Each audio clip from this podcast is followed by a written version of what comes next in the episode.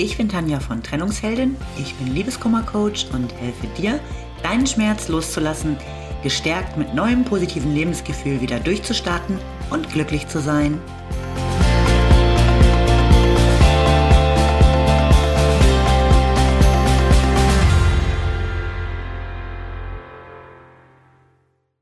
Hallo, schön, dass du wieder da bist. Mein Thema heute Kontaktsperre.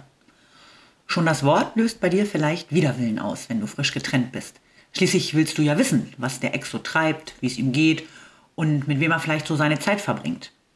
Und du hast vielleicht auch Angst, dass er dich sofort vergisst, wenn ihr keinen Kontakt habt. Oder dass er womöglich denkt, du hättest kein Interesse mehr an ihm, wenn du ihm das nicht regelmäßig irgendwie zeigst. Und was ist, wenn er doch zurück will und nun denkt, du willst nicht mehr? Also beim letzten Punkt und ja eigentlich nicht nur bei dem, kann ich dich schon mal beruhigen. Wenn dein Ex wirklich erkennt, dass er dich zurückhaben will, dann wird ihn eine Kontaktsperre nicht daran hindern, dir das mitzuteilen. Diese Sorge ist vollkommen unbegründet.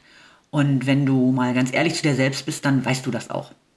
Der Hauptgrund, warum du irgendwie nicht so richtig scharf auf eine Kontaktsperre bist, ist doch eher, dass du einfach weiterhin Teil seines Lebens bleiben möchtest, weiter Anteil daran haben willst und einfach wissen möchtest, was er so tut.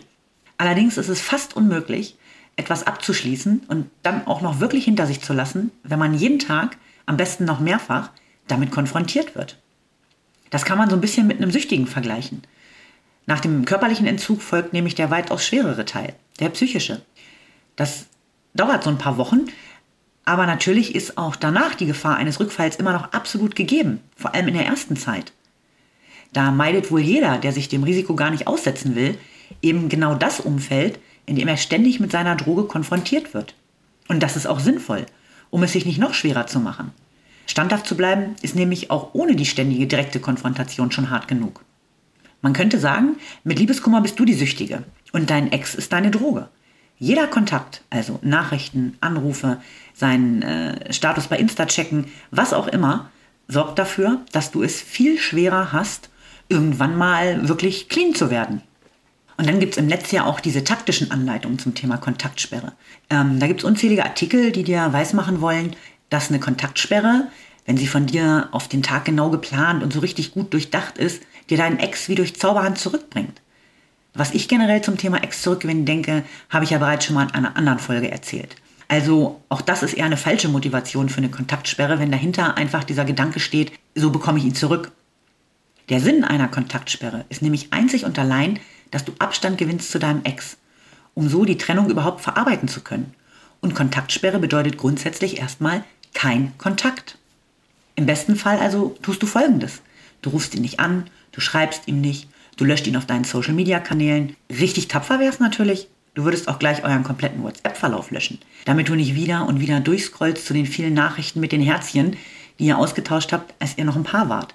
Aber ich weiß, das bringst du wahrscheinlich nicht übers Herz und das verstehe ich ehrlich gesagt auch. Eine Alternative dazu ist aber, dass du euren Chat archivierst. Dann ist er nicht für immer gelöscht, springt dir aber auch nicht jedes Mal entgegen, wenn du WhatsApp öffnest. Und wenn du gerade schon dabei bist, dein Telefon vielleicht so ein bisschen aufzuräumen, könntest du seine Nummer auch aus dem Telefon löschen.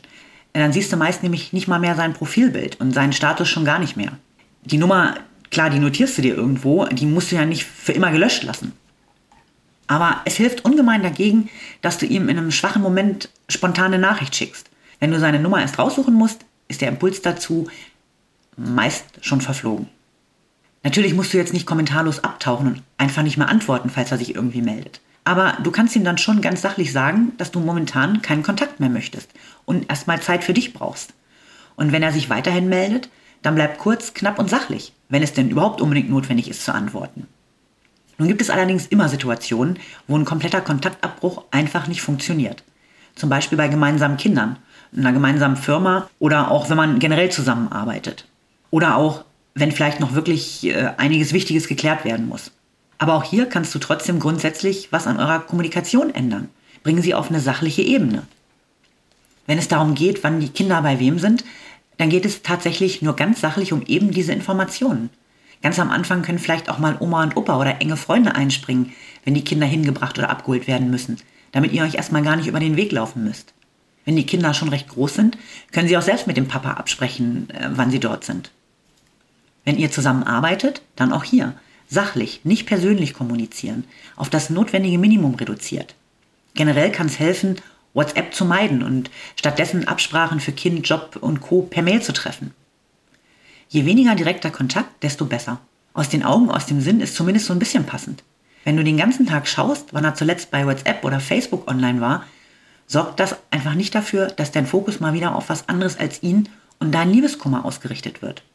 Ja, es ist total schwer, denn eigentlich möchte man den anderen immer noch zurück, möchte ihm vielleicht spontan erzählen, wenn man irgendwas Tolles erlebt hat oder gemeinsame Bekannte getroffen hat. Und jetzt soll auf einmal Funkstille sein?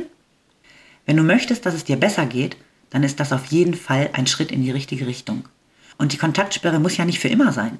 Aber damit du erstmal wieder halbwegs in die Spur kommst, ist es gut, wenn du nichts von ihm hörst, siehst oder liest.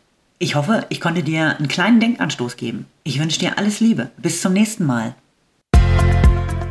Lieben Dank fürs Zuhören. Du findest mich auch bei Instagram und Facebook oder auf meiner Website unter www.trennungsheldin.net. Alle Infos dazu findest du in den Show Notes.